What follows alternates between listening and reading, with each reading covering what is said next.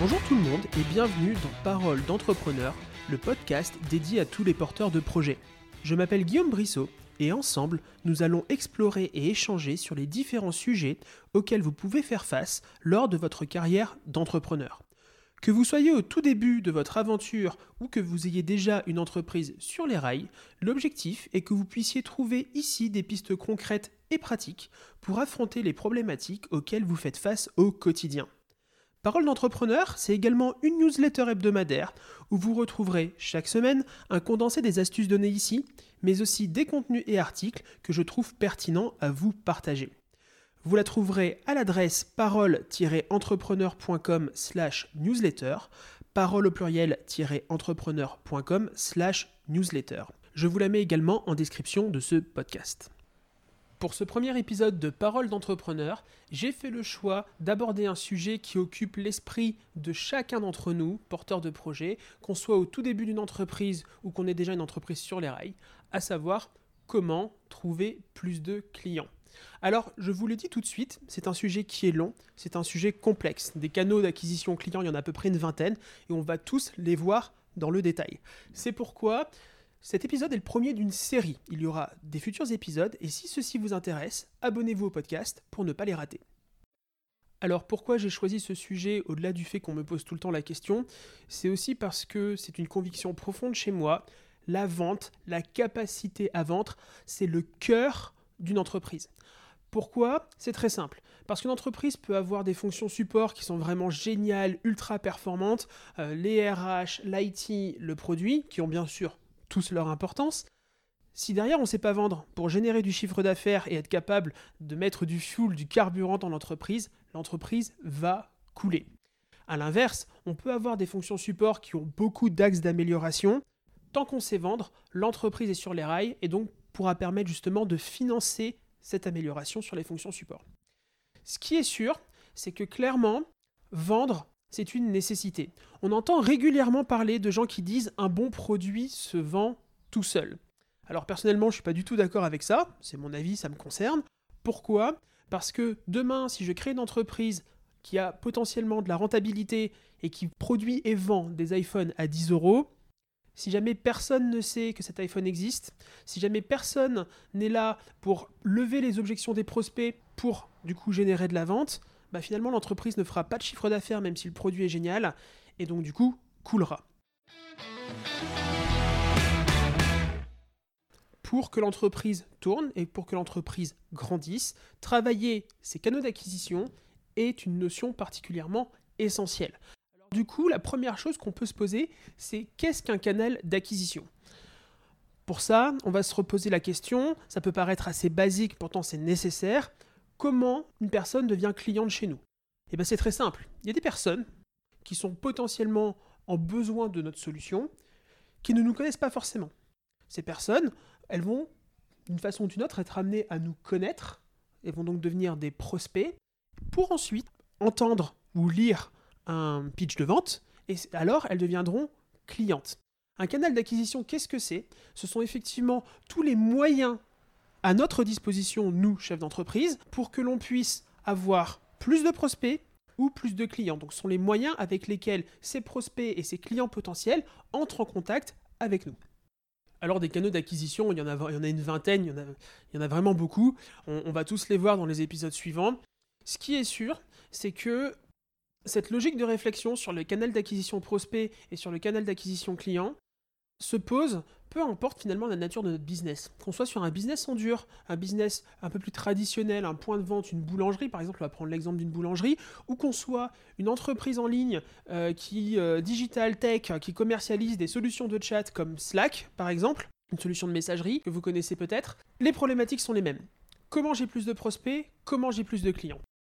Alors des canaux d'acquisition, il y en a plein qui sont possibles pour le même business. Je vais prendre l'exemple de la boulangerie. La boulangerie, elle peut très bien trouver des, prospects dans la rue. Effectivement, les gens qui marchent devant, sur le trottoir devant son point de vente sont des prospects potentiels. Ces personnes, d'ailleurs, ne connaissent pas forcément la boulangerie. Donc finalement, quel est le premier contact avec le point de vente? Bah, Finalement, c'est sa devanture. La devanture, à la base, par exemple, c'est fait pour être un canal d'acquisition de prospects. On met des produits dans la devanture, on peut vendre grâce à une devanture, c'est sûr. Par contre, euh, l'essence première d'une devanture, c'est pas ça. L'essence première, c'est d'attirer l'attention de ces gens qui ne nous connaissent pas, de susciter leur curiosité pour qu'ils fassent un pied dans le magasin. Et là, ils deviennent vraiment prospects parce qu'on a moyen de recontacter du coup ces personnes-là, notamment via un vendeur qui pourra ensuite leur présenter notre gamme de produits. Alors là, j'ai parlé par exemple d'un canal d'acquisition de prospects qui est effectivement le trafic qu'on a devant son point de vente. On pourrait d'ailleurs assimiler ça dans une certaine mesure au trafic sur Internet pour Slack. Ce qui est sûr, c'est qu'il y en a d'autres, hein, même pour une boulangerie. J'ai déjà vu des boulangeries partir sur le marché du coin pour présenter des nouveaux produits euh, avec euh, des, produits bio, des produits avec des farines un peu spécifiques, etc. pour pouvoir du coup attirer de nouveaux clients, de nouveaux prospects. Donc même sur un commerce traditionnel, sans côté péjoratif, hein, on peut avoir cette logique de canaux d'acquisition pour trouver des prospects et pour trouver des clients. Ce qui est sûr, par contre, c'est que pour une entreprise, par exemple, comme Slack, qui est très web, qui est 100% digital, qui est orienté tech, aller chercher des gens sur le petit marché local, ça fait pas forcément sens. C'est d'ailleurs surtout que c'est une entreprise qui est vraiment B2B, donc on s'adresse aux professionnels. Par contre, se déplacer sur des salons pour rencontrer les gens en physique, payer de la pub en campagne nationale sur les réseaux sociaux, ça fait sens. Euh, aller faire des interventions pour présenter l'intérêt d'une solution de messagerie interne également, ça fait sens. Les emails marketing font vendre, on peut avoir des commerciaux téléphoniques, on peut avoir plein de choses. Donc ça, c'est vraiment une liste non exhaustive des canaux qu'on peut avoir pour chaque typologie de business. La question qui se pose, c'est comment est-ce que je choisis mes canaux d'acquisition parmi tout, le panel disponible en fait? Eh bien finalement, on peut euh, distinguer à mes yeux un prérequis et trois critères. Le prérequis, pour moi, c'est d'avoir des objectifs clairs. Ça peut paraître bateau comme ça. Par contre, euh, c'est pourtant pas appliqué. Un objectif clair, c'est quoi? C'est un objectif qui est quantitatif. On peut mettre un nombre dessus, on peut mettre un chiffre. Pourquoi? Parce que demain, si jamais je veux me lancer dans la pub sur euh, LinkedIn, par exemple, et que je vais essayer d'avoir le plus de prospects possible, ça, ça ne fonctionne pas. Pourquoi? Parce que ce n'est pas un indicateur qui est quantitatif. Au bout de trois mois d'essai, je ne serai pas capable de dire si j'ai performé sur LinkedIn ou non. Pour quelle raison? C'est parce que peut-être que j'aurais trouvé 5000 prospects et peut-être que c'est très bien, alors qu'en fait, sur Instagram, j'aurais peut-être pu en avoir 25 000. Peut-être, peut-être pas, et j'en sais rien. Et finalement, c'est ça qui est le pire, c'est de ne pas savoir. Donc, ce qui est important, c'est d'avoir des projections, des ambitions de chiffres, que ce soit en termes de euh, acquisition de nouveaux prospects qualifiés ou en termes de conversion, d'amélioration de conversion de prospects en clients, afin justement de choisir le canal qui est adapté à ça. Du coup, une fois qu'on a passé ce prérequis qui est d'avoir un objectif clair, pour moi, il y a trois éléments vraiment à prendre en compte. Le premier, ça va être est-ce que le canal a potentiellement un impact suffisant pour nous rapprocher de nos objectifs je vais vous donner un exemple. Aujourd'hui, je suis par exemple une entreprise comme Slack. Euh, j'ai des dizaines de milliers de nouveaux prospects euh, tous les mois. Est-ce que ça vaut le coup que j'aille faire des interventions dans des séminaires, dans des conférences pour parler à 500 par exemple personnes en plus? Je ne suis pas spécialement convaincu. Pourquoi? Parce que quand on a 10 000, 20 000, 30 000, 50 000 par exemple nouveaux prospects par mois et qu'on veut doubler son business, donc on va dire passer de 50 000 à 100 000 nouveaux prospects par mois, est-ce que j'ai envie de donner du temps, de l'argent, de l'effort, de l'énergie à un canal d'acquisition prospect qui est donner des interventions, alors que ça va me générer finalement que 500 nouveaux prospects? Finalement, ça ne me rapproche pas assez de mon objectif. Je vais passer de 50 000 prospects par mois à 50 500 prospects par mois. On est loin de l'ambition des 100 000. Par contre, à l'inverse, si jamais je me rends compte que euh, mes clients sont très engagés, que euh, mes clients sont contents, que du coup, euh, il commence à y avoir un petit peu de petit peu de bouche à oreille, je vais pouvoir me poser la question effectivement de la recommandation, du referral, de l'affiliation. Pourquoi? Parce que ça c'est typiquement des canaux qui fonctionnent une fois qu'on a déjà une fanbase, une fois qu'on a déjà des clients qui sont établis et satisfaits de nos produits. A l'inverse, est-ce que ça vaut le coup de lancer du referral pour euh, donc de la recommandation pour un business qui est, récent, qui a à peine une centaine de clients, que ces clients commencent à peine à maîtriser le produit, donc ça sont pas encore des fans? Ça me semble un peu compliqué.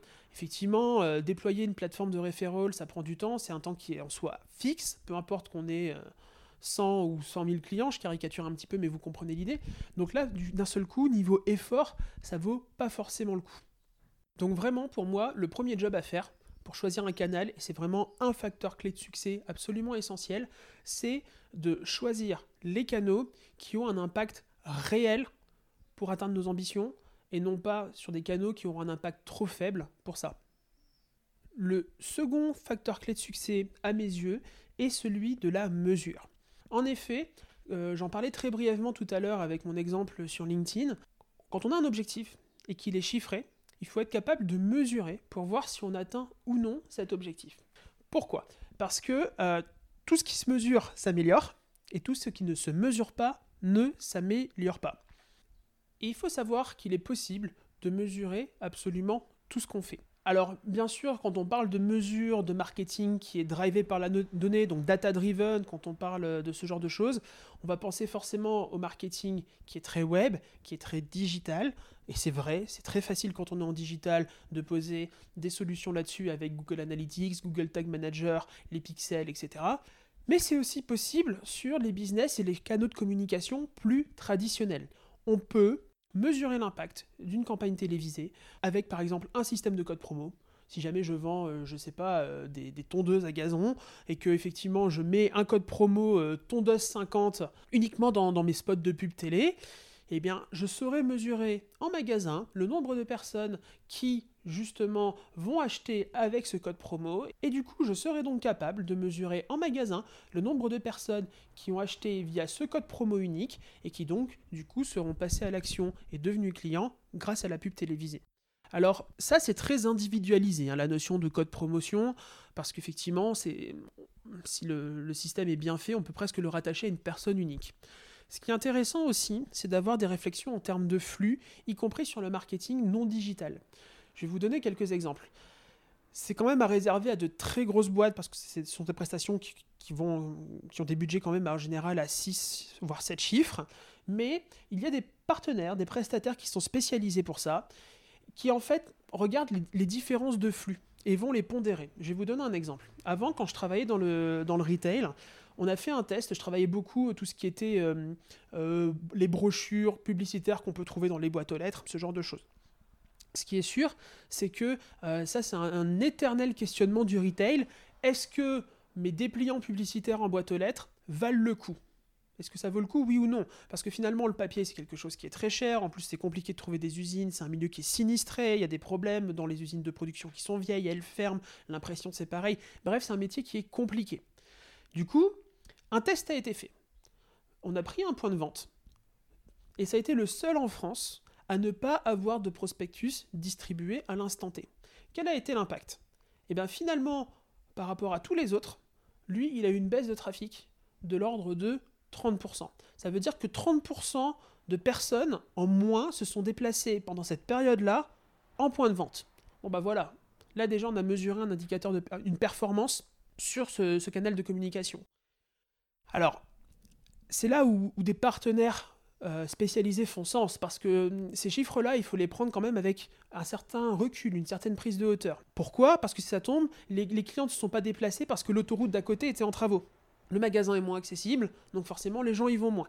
Il faut savoir que les partenaires externes sont capables hum, d'estimer ça via des coefficients rectificateurs. Ils ont une vue très précise de la localité, qui donc justement leur permet d'appréhender tout ça. Euh, là, j'ai donné l'exemple des travaux, ça pourrait très bien aussi être un exemple donné avec la neige. Il a neigé. Bam D'un seul coup, les gens se déplacent moins magasin parce que c'est dangereux de se déplacer on pourrait se dire mince, ma campagne n'a pas marché ou je sais pas. Bah non, on a des simulations, des modèles mathématiques qui permettent justement, dans une certaine mesure, de retirer de l'équation cet aspect euh, météo. Alors là, j'ai parlé de neige, on pourrait très bien parler d'un temps exceptionnellement magnifique pour la saison et du coup les gens ne vont pas dans les magasins et vont dans les parcs et sortent, ça fait baisser le trafic, etc., etc., etc. Des critères comme ça, il y en a plein. C'est le rôle de certains partenaires spécialisés.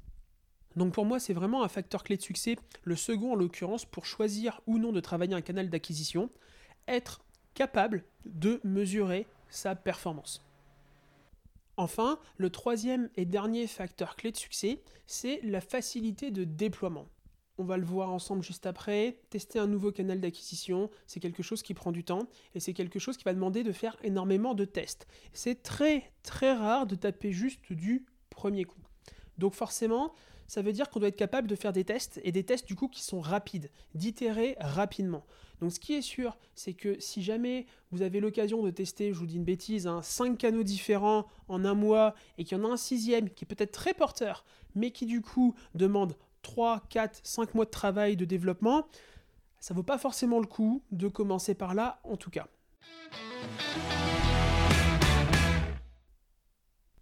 Maintenant qu'on a des critères, comment est-ce qu'on fait pour choisir son canal? Alors déjà, pour moi, il faut séparer deux grands types d'entreprises, celles qui ont atteint le product market fit et celles qui ne l'ont pas atteint. Alors le product market fit, qu'est-ce que c'est? Pour faire très simple, c'est la capacité de notre produit à répondre au marché. Est-ce qu'on est, sûr que le produit a trouvé son marché? Oui ou non? Est-ce que les clients sont contents? Est-ce que les clients adhèrent à notre solution, à ce qu'on fait? Alors pourquoi je dis ça? On l'a vu ensemble un peu avant. Le cœur d'une entreprise, c'est vendre. Si jamais on a atteint le product market fit, ça veut dire que déjà on sait vendre. Et donc, on pourra se poser la question de vendre mieux, ou on pourra se poser la question de trouver plus de prospects pour vendre aussi bien. Par contre, si on n'a pas atteint le product market fit, ça veut dire que du coup, on n'a pas de base de clients stable, on n'a pas de canal de vente stable, on n'est pas capable de façon stable d'obtenir des clients. C'est pourquoi dans ces cas-là, avant le product market fit, il est conseillé de travailler surtout les canaux qui permettent non pas d'avoir des prospects, mais qui permettent de vendre. Parce que euh, si on n'est pas capable de vendre, ça sert à rien de dépenser de l'argent sur des, des canaux d'acquisition prospects, de faire de la pub, etc. Parce que finalement, on va acheter des prospects, on va acheter des leads qui, du coup, ne deviendront pas clients parce qu'on ne sait pas vendre clairement, si jamais on doit choisir, qu'on se pose la question, qu'on est une jeune entreprise entre la capacité à vendre ou la capacité à trouver des prospects, je conseille très sincèrement la capacité à vendre. Alors, pour choisir le canal sur lequel vraiment se concentrer, personnellement, je procède en quatre étapes, à savoir que d'abord, je fais une revue de tous les canaux sous forme de brainstorming, puis ensuite, je sélectionne un top 3, on va voir comment pour enfin lancer des tests courts et ensuite mesurer la performance et donc choisir le canal le plus porteur à optimiser. Donc si on prend euh, la première étape, à savoir revoir tous les canaux sous forme de brainstorming. Dans ce cas-là, c'est très simple. On réfléchit, on se rassemble idéalement avec une équipe si on en a une, avec euh, des gens entrepreneurs si jamais on est solopreneur et qu'on n'a pas d'équipe, et puis on passe en revue chacun des canaux. Donc ce serait pour ma boulangerie, je me poserais la question effectivement de euh, est-ce que je peux trouver des gens à des rassemblements, typiquement le marché du dimanche? Est-ce que je peux attirer plus de gens dans mon magasin en mettant de l'affichage extérieur? Est-ce que je peux avoir plus de gens qui se déplacent exprès en mettant des tracts dans les boîtes aux lettres? Je peux faire de la campagne radio locale, euh, de la publicité réseaux sociaux locales? Des possibilités, il y en a vraiment pour chacun des canaux. Alors là, j'ai parlé effectivement de la boulangerie, mais ce serait pareil sur le web. Hein, pour, euh, pour Slack, euh, lancer un programme d'affiliation, un programme de referral, être présent sur des salons professionnels, euh, être capable ensuite de contacter finalement non plus les PME, mais partir en BizDev pour que les PME puissent nous recommander les TPE avec lesquels elles travaillent ou les grands groupes avec lesquels ils travaillent. Il y a plein de façons de faire. Bref, faites une revue intégrale de tous les canaux. Ensuite, va se poser la question de choisir son top 3. Alors, qu'est-ce que j'appelle par choisir le top 3 Effectivement, des canaux seront plus porteurs que d'autres. Alors, qu'est-ce que pour moi c'est un canal qui est porteur? Dans l'optique de trouver de nouveaux prospects, c'est sûr que si jamais j'ai estimé que pour mon produit, la taille du marché en France, c'est un million de personnes par an, et que euh, actuellement j'en touche 300 000 et que j'ai un canal qui me permet d'en toucher 100 000 de plus, ça vaut le coup. Effectivement, euh, si un autre canal me permet d'en toucher 20 000 de plus, l'effort vaut peut-être un peu moins le coup. Alors la taille du marché, c'est bien, mais il n'y a pas que ça qui compte. On va également se poser la question du coût pour rentrer sur ce marché-là. Vous serez euh, assez surpris de vous rendre compte finalement que les marchés les plus simples et les plus évidents sont pas forcément les plus propices. Pouvoir rentrer euh, dans un marché niché où il n'y a pas votre concurrence, finalement, ça présente assez souvent une opportunité coût considérable. Donc, au-delà de la taille du marché, il faut aussi se poser la question de le, du coût pour pénétrer ce marché-là. Et il y a également pour moi une projection temps à avoir.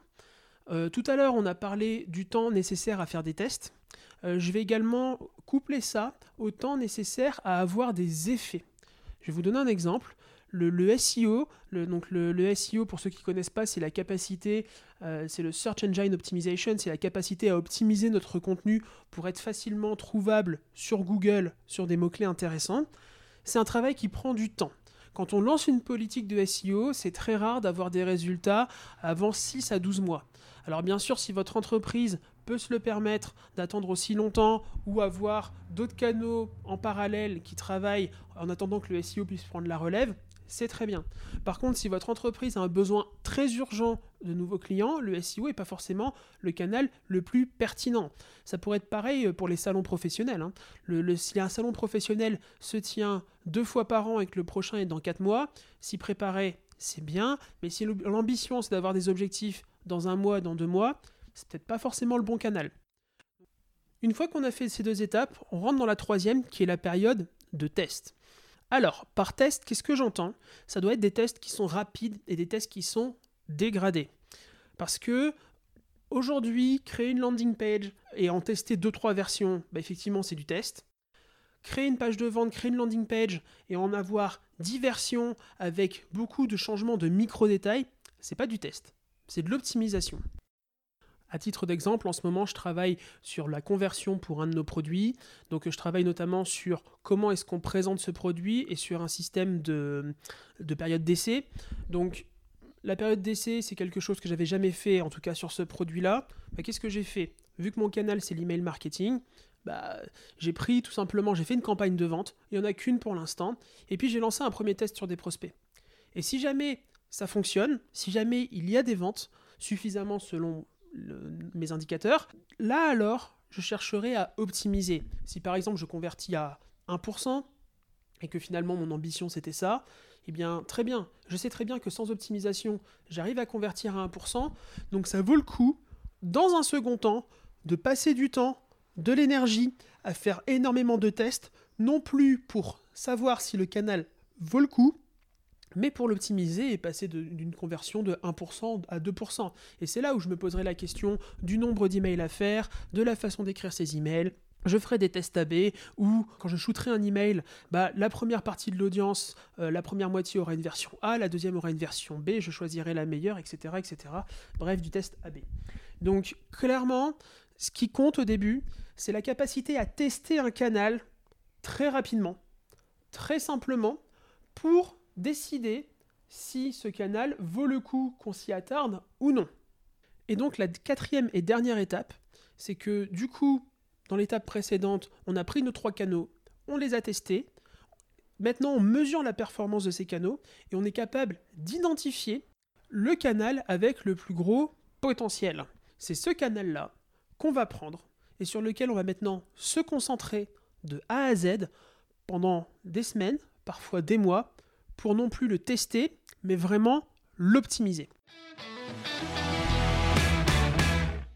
Alors maintenant que nous avons vu ensemble les facteurs clés de succès pour choisir ces canaux, les méthodes pour choisir les canaux également sur lesquels travailler et surtout le canal à la fin sur lequel se concentrer dans les prochains jours, semaines, mois, il convient de rentrer dans le détail de chacun des canaux. Alors, comme je l'ai spécifié au tout début, ce sera l'objet des prochains épisodes de cette série de podcasts. C'est pourquoi, afin de ne pas les rater, n'hésitez pas à vous abonner. Abonnez-vous également à la newsletter dont le lien est dans la description de l'épisode. Et surtout, s'il vous plaît, parlez du podcast Parole d'entrepreneur autour de vous si vous pensez que ça peut aider des entrepreneurs, des porteurs de projets de votre entourage. Je vous dis à très bientôt et bonne journée.